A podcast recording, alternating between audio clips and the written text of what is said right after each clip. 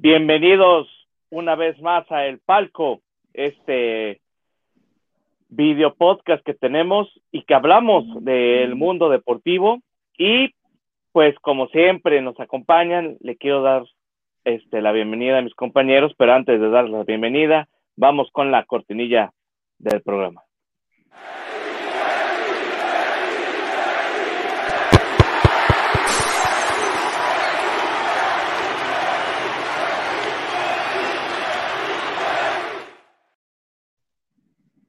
Y ahora sí, este, les doy la bienvenida.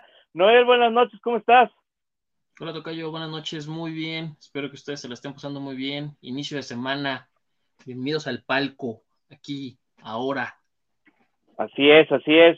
Qué buena actitud traes, Noel. Emanuel, muy buenas noches. ¿Qué tal? ¿Cómo estamos? Pues siempre encantado de estar en el palco, sea lunes, sea sábado, sea domingo, el día que sea, estamos aquí presentes para todos los que nos ven en Tribuna Sports. Y como diría Noel, hoy es lunes, hoy en el palco.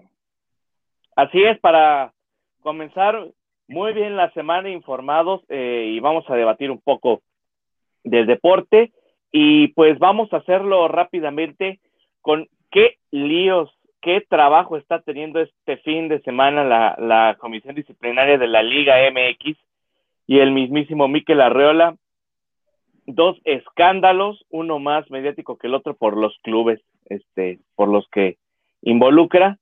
Y vamos a comenzar eh, precisamente con este, con el que ha generado más polémica. El Atlas está pidiendo que se le den los tres puntos en el escritorio por la alineación indebida, alineación indebida de Federico Viñas este, en el partido del sábado. Pero antes de hacerles la pregunta, quiero mostrarles algo tanto a, mis compañeros como a la gente que nos ve en casa. Y es precisamente el artículo que habla este, de esta, de la alineación indebida. El artículo 48 lo estamos viendo. Dice, se considera alineación indebida cuando la participación de un jugador, ya sea como titular o suplente, o integrante del cuerpo técnico que no esté registrado en la, en la hoja de alineación. Que eso es lo que está pidiendo y es lo que vemos que fue lo que pasó. Hay otros tres apéndices, eh, ahorita les leo este, pero hay otros dos más que tienen que ver más con la suspensión, si un jugador está suspendido y está este, en la hoja de inscripción. La otra es la intervención en un partido oficial de un jugador o integrante del cuerpo técnico que no esté registrado reglamentariamente por su club ante la Liga MX de la Federación Mexicana de Fútbol. Entonces, estos son los dos apéndices que este, más se acercan a lo que el Club Atlas es lo que está reclamando. Y pues voy con cada uno de ustedes. Noel, ¿hay alineación indebida, sí o no y por qué? Sí la hay, sí la hay, lo acabas de leer es un jugador que no tenía que estar ahí. Y como lo estuvimos hablando antes de, entrar al tema en el palco, por fuera, y viendo tu opinión de, americanista, quería, quería entender si procede o no el punto arbitral, ¿no? En donde dicen, y circuló mucho también cuando, cuando el Atlas lo hizo oficial, que el América puede proceder diciendo que el cuerpo arbitral es responsable de checar esos puntos antes de que empiece el partido y poner orden. Ok, este, a ver, Emanuel, tú dime, alineación indebida o no por parte del Club América el sábado en la noche en el Estadio Jalisco.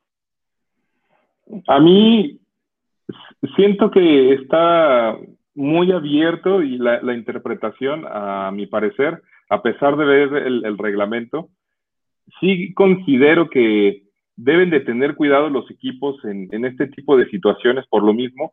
Creo que ha sido mucho más la presión de Atlas, porque recordemos que todo esto los beneficiaría en, un momento dado al equipo que está en último del cociente. Entonces, ellos están, presentan esta carta disciplinaria a, a la de inconformidad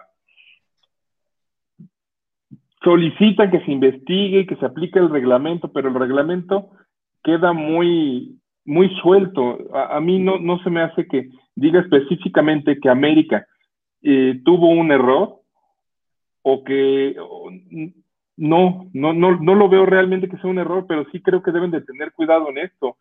El, por qué o, o, Solari en dónde está prestando atención, creo que también va mucho de, él como, como líder del cuerpo técnico y de, por eso tiene un equipo también de, cuerpo técnico, ¿me explico? ¿Por qué están sucediendo este, este tipo de cosas? Sí, bueno, eh, quiero, quiero poner también otra vez, como siempre, un poco en contexto esta situación. Eh, en México no se tiene a un delegado, a delegados que le den la ficha y las credenciales al, árbitro y al cuarto árbitro y al comisario. Esa es una realidad. Básicamente los, los jefes de prensa son los que dicen quiénes van a la cancha, por así decirlo, y quiénes van al, al, al banco de suplentes, ¿no? Entonces, en teoría, se tuvo que revisar desde el vestidor por parte tanto de los árbitros como del comisionado del juego que Federico Viñas no estaba registrado en la cédula de inscripción del partido y decirle e invitarle que no participara ni siquiera ni en el calentamiento, ¿no? Punto número uno. O sea, yo creo que eso es lo primero, porque van muchos jugadores al estadio, o sea, y le hacen viaje muchos jugadores, pero no necesariamente juegan todos y están en la banca todos. Entonces, yo creo que ese es punto número uno lo que se tiene que ver, que no se hizo desde antes y no se tiene una organización desde antes, por parte tanto de la liga como de los clubes, ¿no? Ahora, este, sí creo, y no es por ser eh, americanista, creo que el reglamento es muy ambiguo. ¿Por qué? Porque dice precisamente la participación de un jugador, participación, coma, ya sea como titular o suplente, ahí no te dice que sea la participación que ven que salte al campo como suplente o como titular, porque yo le puedo decir, la participación de un jugador sea como titular o suplente, ah, ok, entonces titulares y suplentes. Pero también eso es lo que dice y aqueja el Club Atlas. Pero yo, como Club América, puedo decir, no, la participación de un jugador que participe en el juego porque los suplentes no participan si no entran, no generan minutos, ya sea como titular, porque puedes saltar como titular o puedes saltar de la banca a la cancha. El, el, reglamento es muy ambiguo. Ahora, este escándalo por ser Santiago Solari y ser quien es venir del Real Madrid, eh, ha causado inclusive hasta polémica en la cadena SER en España, que han dicho, pues es que es participación. No sé por qué los mexicanos le buscan cualquier cosa donde no hay. El jugador no participa porque no entra al campo.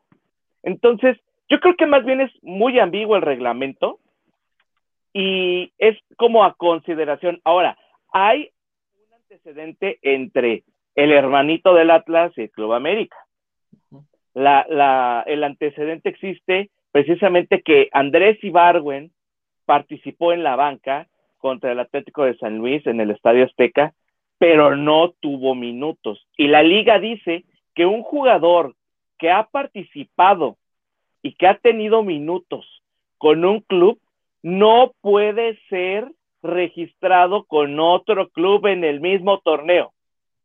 ¿Qué quiere decir esto? que si nos vamos a lo que el club Atlas está demandando, eso quiere decir que la transferencia de Andrés Ibarwen al Club Santos, propiedad de Grupo Orlegui, de Rarragorri, las veces que alineó en banca a Andrés Ibarwen, los equipos con los que jugó y si llegó a perder con Club Santos, pueden reclamar alineación indebida y que le quiten esos puntos al Club Santos y la transferencia se eche para atrás. Y Andrés Ibarwen regresa al Club América. Entonces, es tan ambiguo. Vamos a ver qué pasa con, la comisión este, disciplinaria. Eh, inclusive, porque no solamente es eso, ¿qué pasa si hay más jugadores que están en este, en este limbo como Andrés Ibarwen de otros clubes que los hayan transferido, que yo no tengo este, hasta ahorita conocimiento de eso, pero también podrían reclamar esos mismos puntos si, si es que perdieron. Pero Entonces, perdón que te interrumpa, eh, va de la mano lo que dices que el reglamento es ambiguo, pero también es circunstancial. Si el Atlas hubiera ganado, hubiera sacado por lo menos un punto, la pregunta sería, ¿aún así lo hubieras aplicado? No, no, claro, porque pues si ya ganaste los tres puntos, pues ni modo que reclames los tres puntos en la mesa.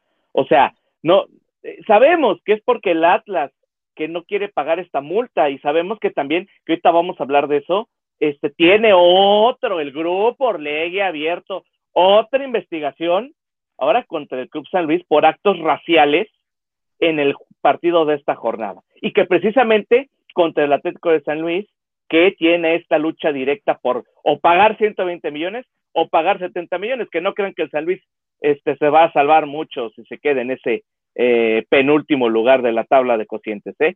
Pero sí creo que el reglamento es muy ambiguo y que lo tienen que modificar para decir si participa en cancha o si el simple hecho de que salga a la banca. Ahora, los árbitros fueron los que se dieron cuenta el minuto 3 del partido y le dijeron al Club América, oye, pero Viñas no puede estar aquí, así como de, oye, pues échame la mano, no te chequé, y pues Federico Viñas no puede estar aquí. Una disculpa que te moleste, pero pues se equivocaron ustedes y nos equivocamos nosotros. Entonces, pues díganle al chamaco que pase al palco, que está acá, este, al palco, no este palco, al palco de Jalisco, este, y traigan al otro jugador que sí está inscrito en, en, la banca. Entonces, realmente Arturo Bricio se sigue lavando las manos con estos pésimos arbitrajes y, y parece ser que ellos no tienen la culpa tampoco. Son los clubes y es un tema de club.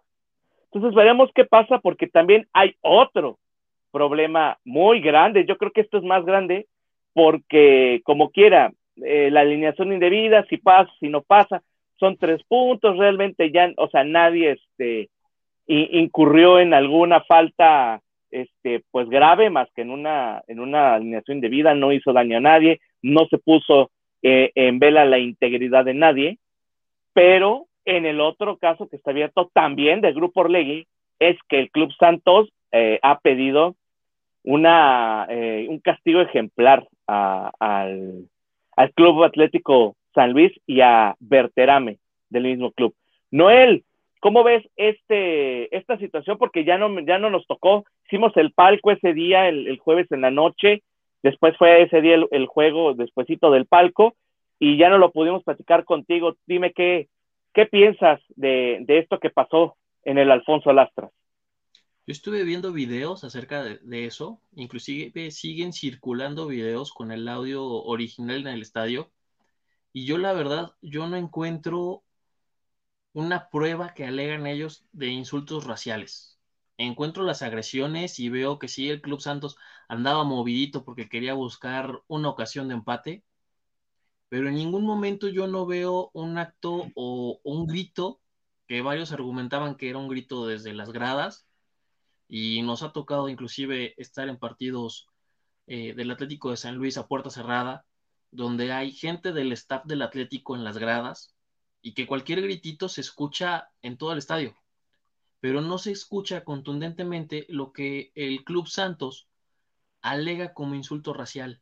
Entonces estuve viendo los videos y para mí yo no veo alguna prueba eh, contundente para poder justificar esa parte que alega el Club Santos.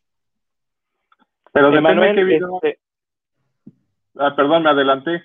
Pero sí, dependiendo de qué video estés viendo, porque hoy circularon unos nuevos videos en donde ajustan ese audio al, al, a la toma como tal de video. Y no sé, a mí me causa bastante extrañeza que no salga nada de lo que ya se había, de lo que salió primordialmente y de que el club en algún punto ni siquiera, te lo voy a decir así, ni siquiera mandó boletín del partido. Para mí, eso ya es una alarma porque quiere decir que estaban atorados viendo qué había sucedido. Entonces, sé que son suposiciones y no tengo como, demostrar ese punto, pero te, hay el video que primero salió desde el palco donde están dando, los directivos del San Luis están mencionando sarta de sandeces y groserías hacia el árbitro y jugadores. Y sí, tengo en cuenta que no puede salir un video o un audio que realmente nos dé ese, esa parte real de lo que sucedió cuando mencionábamos en, otro programa. Todo el estadio está lleno de cámaras, está lleno de micrófonos y, y, no hay nada verídico. ¿Por qué una toma tan lejos o tan lejos como el video que sale hoy? Para defender al club. Yo no digo que Santos no sea culpable, pero sí creo que no, no nada más hicieron un borlote de a gratis. No creo que tantas personas de Santos hayan apoyado una mentira, porque Santos no tiene la necesidad hoy en día de mentir sobre un partido y en un partido. No, no es un Santos que va de último, no es un Santos que esté jugando mal. Entonces, yo sí creo que tienen que sacar los videos adecuados, los videos que tienen que ser y no uno que esté tan lejos y que monten un audio sobre el mismo video. Es, interesante porque Noel dice, no hay pruebas. Eh, Emanuel dice, no hay pruebas, pero hay un antecedente de ese mismo partido como desde, desde la tribuna, desde los palcos, la directora de San Luis eh, grita de cosas. Ahora, el jugador señalado pues, es eh, ¿no? No necesariamente alguien del palco, porque si el grito hubiera venido del palco, probablemente eh, estaríamos teniendo otro tipo de discusión, ¿no? No hacia un jugador, sino hacia un miembro de la directiva, que eso todavía es más grave, porque ellos no están en la cancha y ellos no tendrían que estar calientes, porque ellos no disputan el encuentro. Este, lo que yo sí creo independientemente de que se tengan pruebas o no, hoy los nuevos videos que saca este el francotirador en el diario, en el diario deportivo Record, saca tres videos. Un video donde supuestamente con una pésima definición se ve como el jugador de Santos este, va hacia el vestidor y no, ellos dicen que no está llorando, pero tampoco es como que esté en 4K la toma, como para saber si está llorando o no está llorando, en primer lugar. La segunda, el Atlético de San Luis dice con, con el segundo video que Irarragorri amenazó al árbitro con que si no ponía este lo que le dijeron a, Félix Torres en su cédula iba a saber quién era Alejandro Irarragorri, ¿no? Así como diciendo, ellos amenazaron. Después Alejandro Irarragorri dijo, lee muy bien tu fuente porque en la cédula dice que fue respetuosamente, ¿no? puede ser debatible. Pero hasta ahí los dos videos son de una pésima calidad. Y el tercer video que, que, que, ponen, que está muy lejos igual, este, y que no se escucha claramente lo que pasa ahí en el campo, pues tampoco demuestra nada. Ahora, lo que yo no entiendo es que, pues, el Atlético de San Luis es dueño del, de todo el producto que hace eh, de la transmisión de partido junto con TUDN en Estados Unidos y junto con ESPN en México, ¿no? O esa es una realidad. Tanto las televisoras como, como el Club Atlético de San Luis son dueños del material audiovisual que existe del partido. Ahora, lo que yo no entiendo es que si están tan seguros de que no pasó nada, ¿por qué no agarrar el audio de la cancha de los micrófonos ambientales? Porque quiero pensar que cerca de las bancas hay micrófonos de ambiente. Porque tus mismas televisoras son las que ponen sonido ambiente a una transmisión que no la necesita. Y precisamente la ponen para que no se escuche lo que dicen los jugadores. Para que si pasa algo, ellos, ellos tengan la primicia de lo que se escucha en el campo de juego. Este, entonces yo no entiendo porque, y también yo, yo, yo es lo que vengo viendo. ESPN en su versión digital se la ha pasado defendiendo al Atlético de San Luis impresionantemente. Y sabemos que es su producto, y sabemos que lo tiene que defender, pero precisamente es donde ellos siento que se están entorpeciendo todas las pruebas, porque ellos son los que deberían de tener audios y video de lo que realmente pasó. Y si no los están prestando, probablemente sea porque el Club Atlético de San Luis no quiere que lo muestren. Porque tan fácil, papá, yo presidente del Atlético de San Luis, oye, ESPN, productor, ¿quién fue lo, quién lo hizo? Necesito audios en donde se, en donde se demuestre que mi jugador no dijo lo que dijo, porque tienen micrófonos en la cancha, ¿sí? Y no lo hicieron, porque no están seguros, porque ellos saben qué pasó, y porque probablemente en los audios que tienen se escucha muy bien la falta que le hicieron a, a Félix Torres.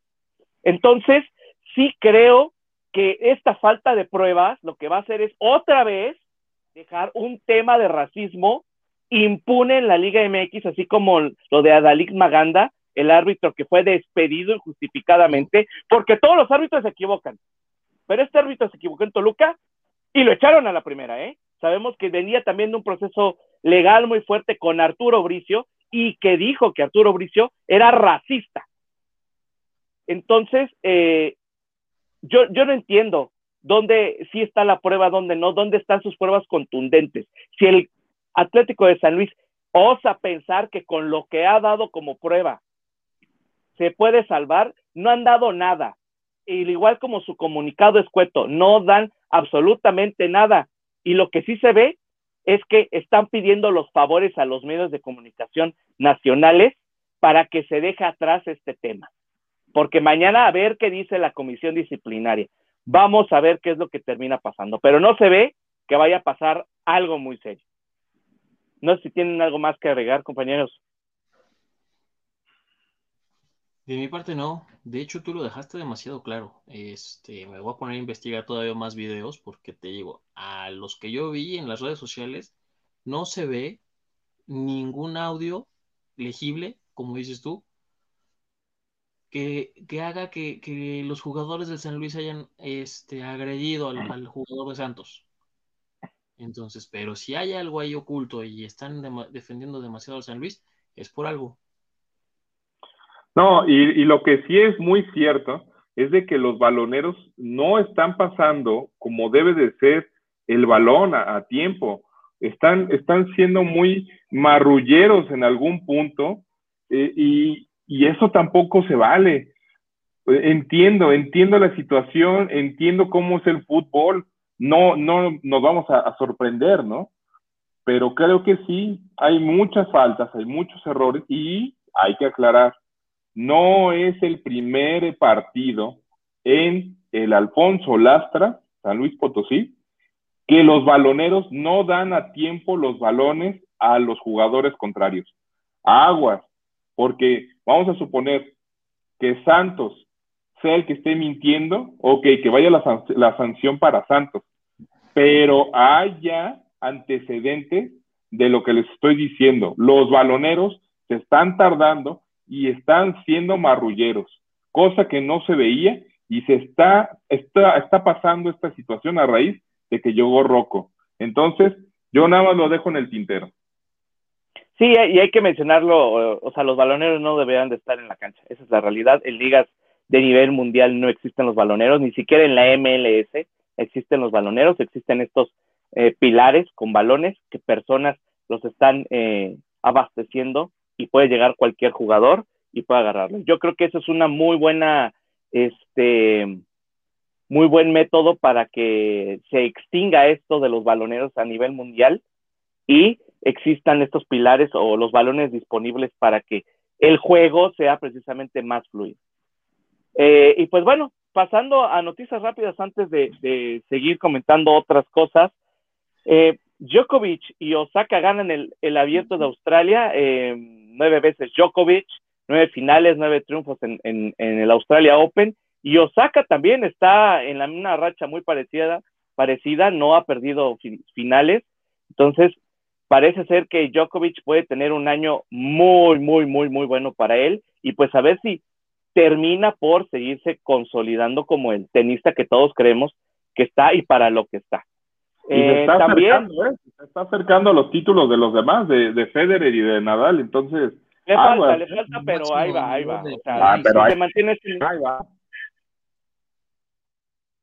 Así es. Este, también, eh, Vargas noquea al Alacrán Berchelet, una pelea impresionante el sábado, eh, un knockout seco en el round número 10, cayó hecho tabla el Alacrán, tieso completamente, muy peligroso, pero pues al final ellos están, este, ellos saben el riesgo de su deporte. Ante una muy buena pelea, se hablaban cosas muy buenas de este combate antes en la previa, no decepcionó. Ojalá haya una segunda un segundo episodio porque Berchelet querrá de nuevo este título que perdió frente a, frente a Vargas y veremos qué es lo que, lo que termina dándonos. A lo mejor y si por ahí el Canelo no tiene una buena presentación o no sigue teniendo buenos rivales, tengamos una muy buena pelea entre mexicanos para esa pelea de septiembre de, de las, las, festividades de la independencia. Entonces, veremos qué pasa con estos dos boxeadores que traen nivel y que tienen mucha hambre para que se habla de ellos.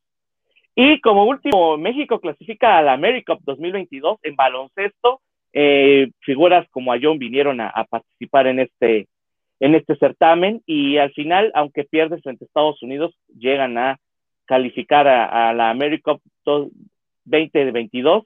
Eh, todo esto de la FIBA en vísperas también del Mundial, que es ya pronto de básquetbol. Entonces, muy interesante todas las noticias que, que hay, sí, Manuel me gustaría agregar, a John sí estuvo en el transcurso, pero en la final no estuvo.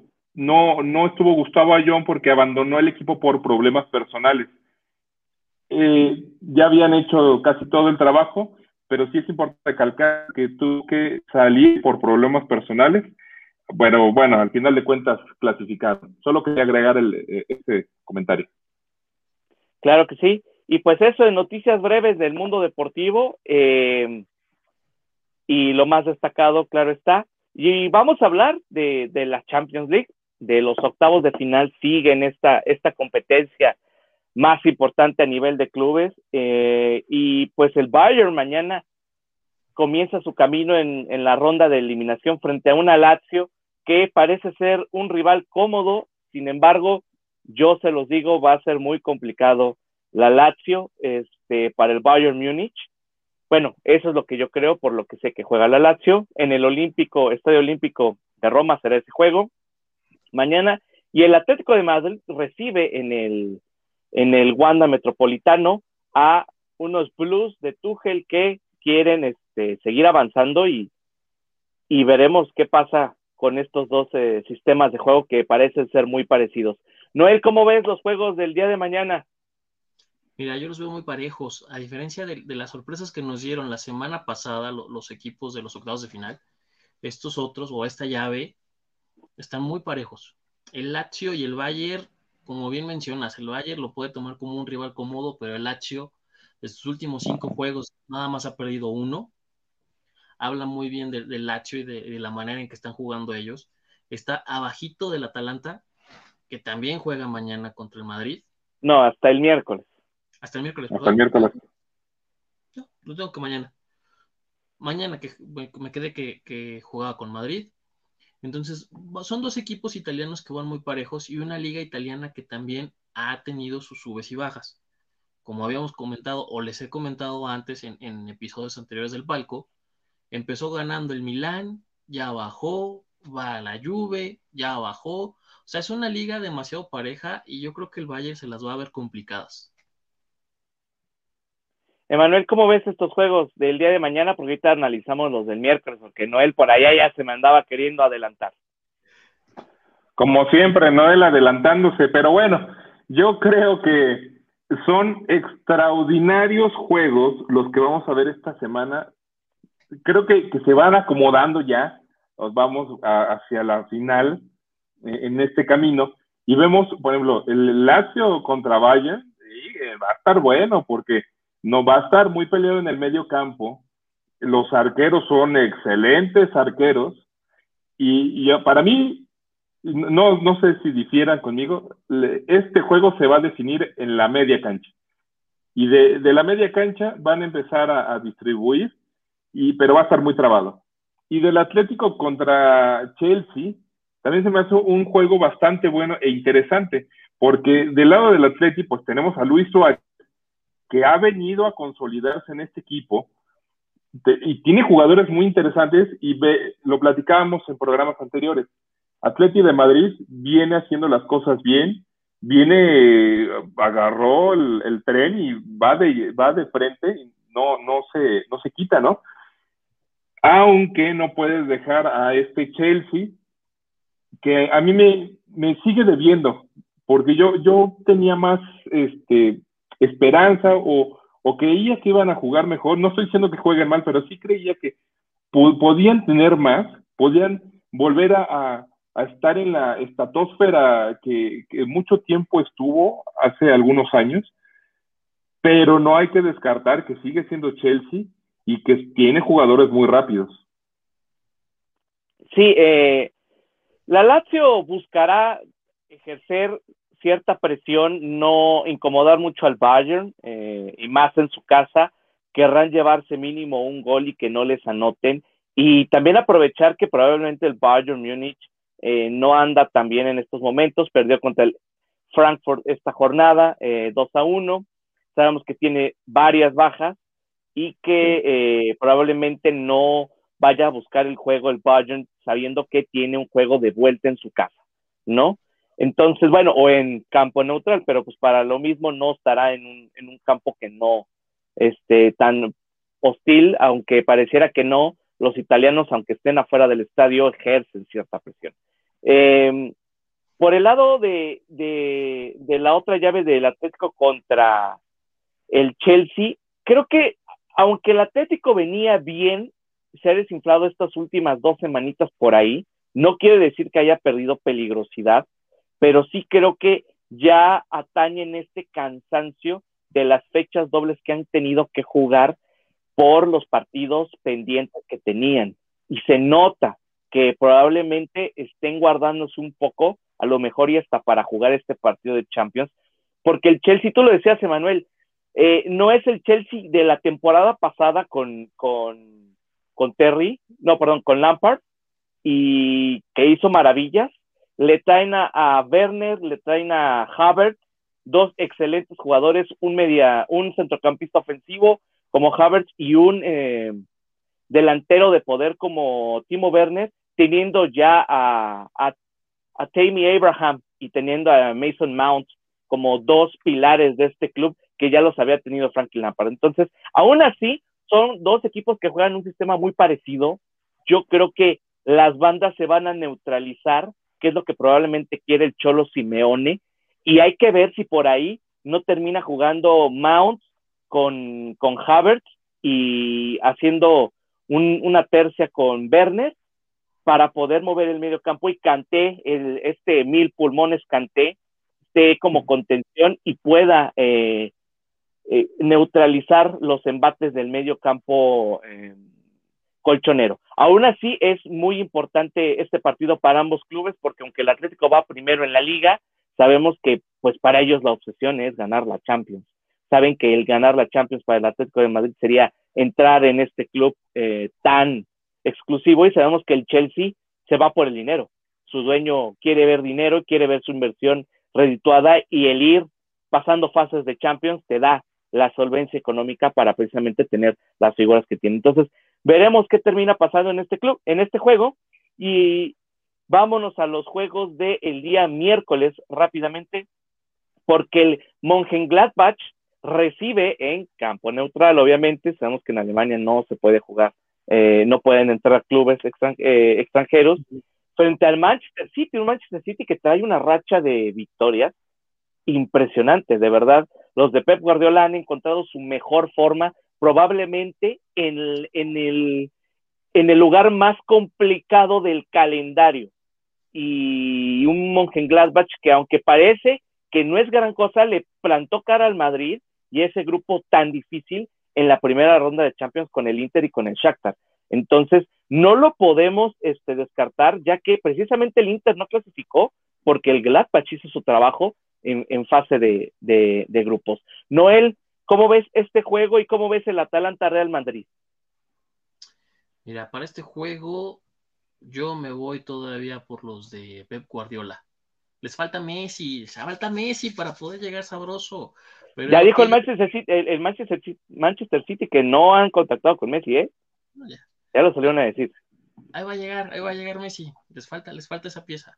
Pero en lo que llega, este, este argentino, la pulga, pues va a estar un duelo muy sabroso. Yo creo que, que, el Manchester City se la lleva, no fácil, porque al menos el equipo alemán anota un gol en cada partido. Lo he estado, lo he estado anotando. Cada que juega el local, anota por lo menos un gol. Entonces, ¿quién quite le da la sorpresa al, Manchester para que se aplique y no entre tan relajado?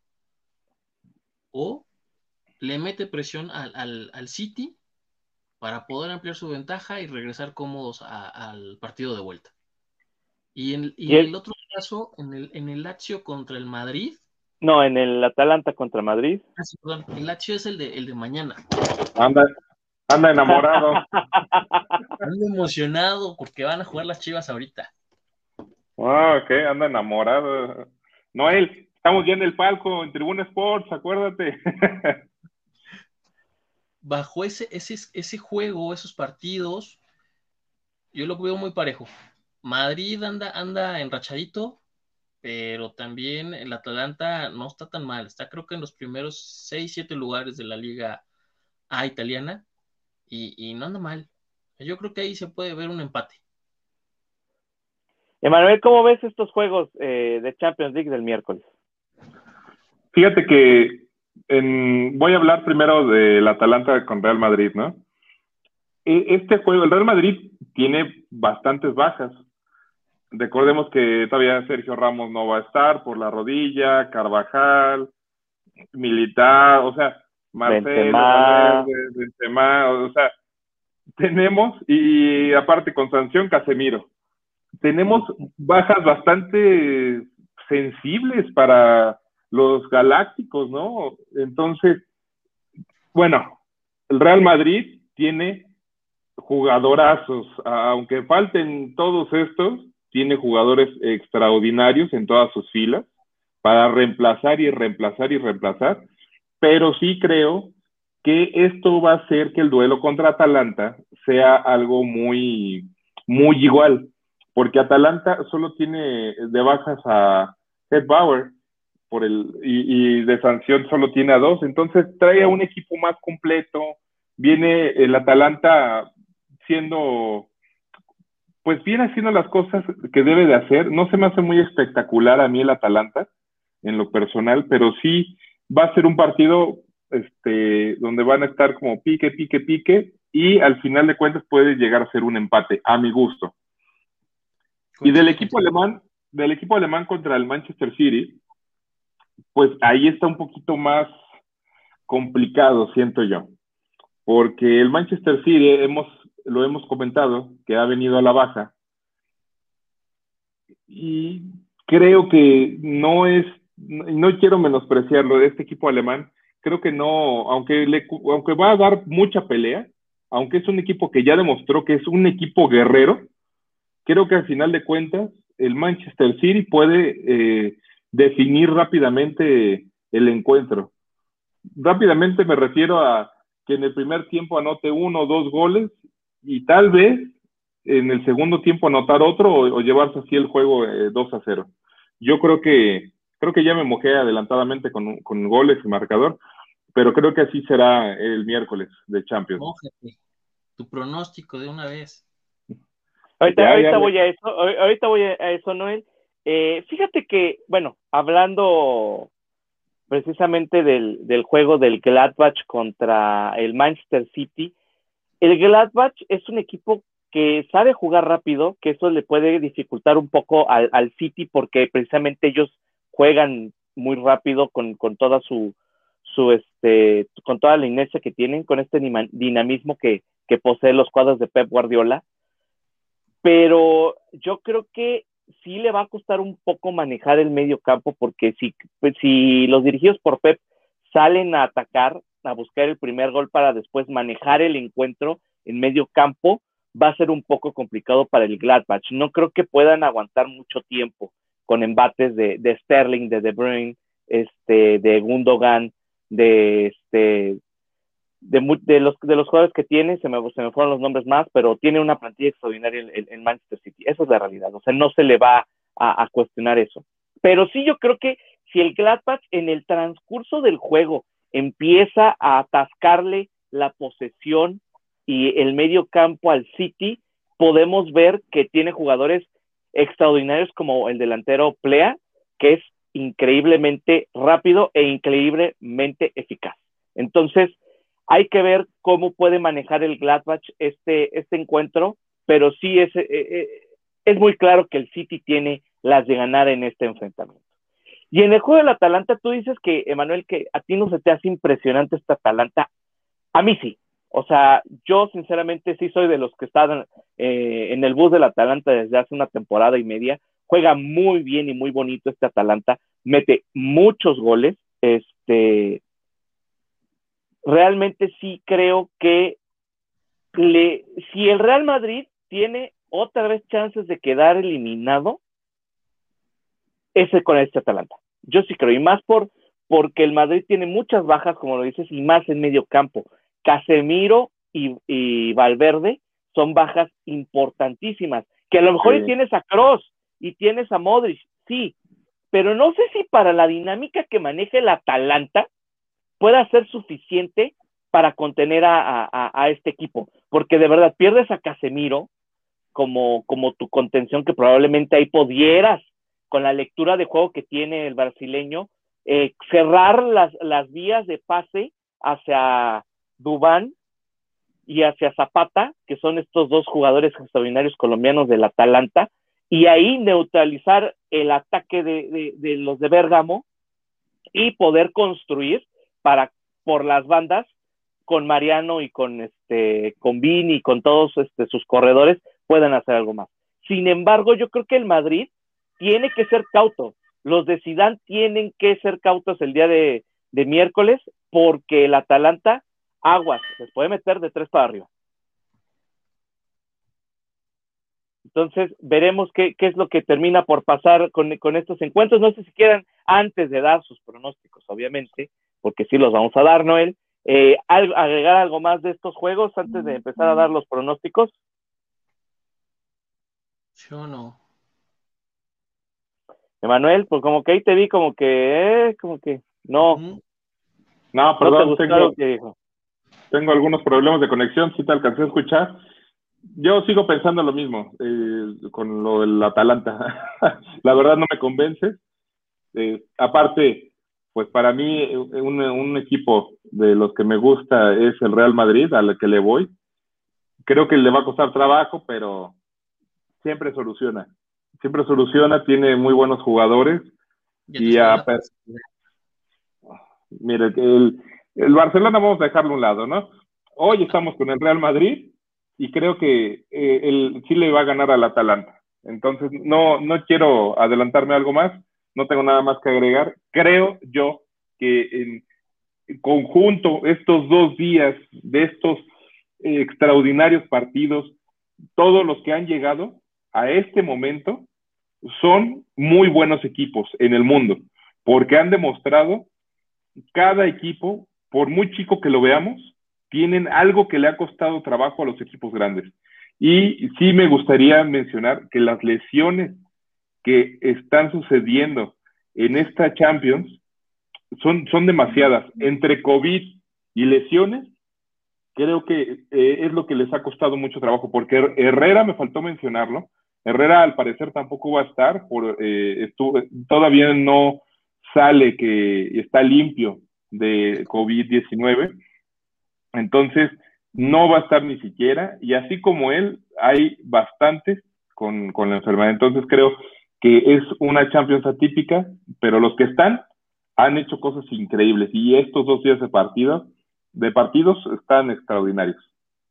Pues bueno, eh, Noel, rápidamente, eh, ¿cuáles son tus pronósticos de los cuatro juegos de octavos de final de esta semana? De mañana, Atlético de Madrid contra Chelsea, yo creo que puede ser un empate en este de ida. Del Lazio contra el Bayern, yo creo que se la lleva el Bayern no más de un gol. Yo creo que por un gol puede ser.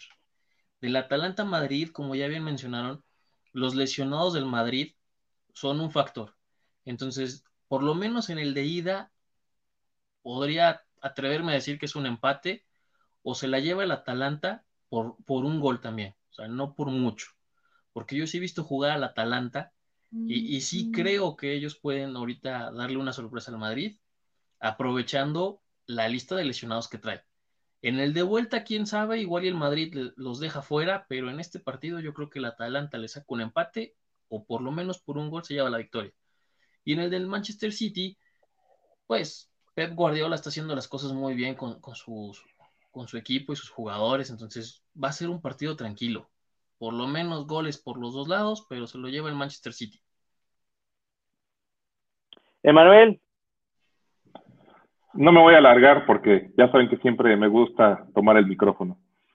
sí. Lazio contra Valle, creo que van a quedar 2-2. El Atlético de Madrid contra Chelsea, yo creo que se lo lleva Atlético por un gol, creo que va a ser un 2-1. Del miércoles, este equipo alemán contra el Manchester City, creo que el Manchester City se lo lleva 2-0 o 3-0. Y del Atalanta Real Madrid, ya lo dije, gana el Madrid 2-1. Bueno, pues este, rápidamente tú- yo también doy los, los míos porque a mí no me gusta doñarme el micrófono. Este, la Lazio, yo creo que le termina ganando con un gol de diferencia al Bayern. Creo que el Bayern va a caer en, el- Olímpico. Realmente es un, buen conjunto la Lazio. El Atlético, yo estoy de acuerdo contigo, Manuel va a ganar 2 a 1 al Chelsea, pero se va a ir con ese golecito de visitante de los Blues de- del Metropolitano. El Gladbach eh, sí pierde contra el City, pero yo creo que por un gol de diferencia. No, no veo tampoco tanta, tan marcada la diferencia, a pesar de que el City tiene una racha muy, muy, muy buena este, en todas las competencias. Y yo creo que el Atalanta marca mucho su distancia con el Madrid. Yo creo que va a tener dos goles este, de diferencia a favor. Yo le apostaría un 3-1, pero por ahí un 4-2 no lo descartaría. De verdad, con las, con las ausencias que tiene los, el cuadro blanco y con el dinamismo que tienen los de Atalanta, va a ser muy complicado para el Madrid poderles contener, al menos dejarlos este, con un gol. O sea, no creo que eso pase. De dos goles para arriba va a ser la diferencia que va a tener el Atalanta en el marcador para regresar a la, al Alfredo y Estefano, a la Ciudad Deportiva del Madrid. Entonces, eh, pues vamos a cerrar ya el programa porque ya casi estamos acerca de los 50 minutos. Eh, Emanuel, tú eh, quieres mencionar algo para cerrar? No, la verdad hoy ya tomé bastante el micrófono. Solo quiero mencionar que no dejen de visitar Tribuna Sports. Vamos a tener muchas sorpresas en los siguientes días. Y pues muchas gracias. Gracias a todos los que nos eh, escuchan, a todos los que nos ven, todos los que nos dan like. Yo solo me quiero tomar el tiempo para darles muchas, muchas gracias a todos los que siempre nos sintonizan. Noel, pues para esas cosas tuviéramos dejado al final. Noel, ¿tú tienes algo que, este, que apuntar? Sí, tenemos temas de, la NFL, vamos a tener noticias, a pesar de que es temporada baja, se está moviendo mucho el mercado, eh, el tope salarial para, para esta nueva temporada se está moviendo y al parecer va a aumentar 5 milloncitos más para todos los equipos. Los vamos a tener aquí. Flash Sports, noticias, todo va a estar en Tribuna Sports para que nos den like y nos sigan en nuestras redes sociales. Sí, así es. También el, el, el viernes, inclusive en el Tribuna News, yo comentaba esto de, del tope salarial aumentando en la NFL. Eh, veremos cómo lo manejan los clubes, bueno, las franquicias en, en esta liga. Eh, pues yo sí quiero, quiero destacar un poco lo que el, el derby de la Madonina, Madonina, o sea, creo que el que el Inter haya ganado 3-0 contundente al Milan marca un precedente en esta liga. Yo creo que el Milan le va a alcanzar para puestos de Champions porque califica en cuatro directo, pero pues sí creo que el Milan se va desinflando un poco también por esto que es lo más complicado del calendario y que tenían toda esta sobrecarga eh, de todos los partidos que jugaron. Entonces, eso sí lo, quiero destacar y muchas gracias también, a, como decía Manuel, a, a, todas las personas que nos ven, a, a, Ale Vitales por comentar, un saludo a ella. Y pues muchas gracias, eh, Noel, muchas gracias, buenas noches por estar el día con nosotros. Emanuel, muchas gracias por estar el día de hoy también con nosotros. Yo les recuerdo que mañana, después del partido de Champions, tenemos el creativo especial con el post de todos los dos juegos y todos los detalles los tenemos aquí en transmisión en vivo después de los juegos. Y a nombre de Noel López, Emanuel Mendoza, yo soy Rol Mendoza y estoy en Tribuna Sports. Juegan las chivas.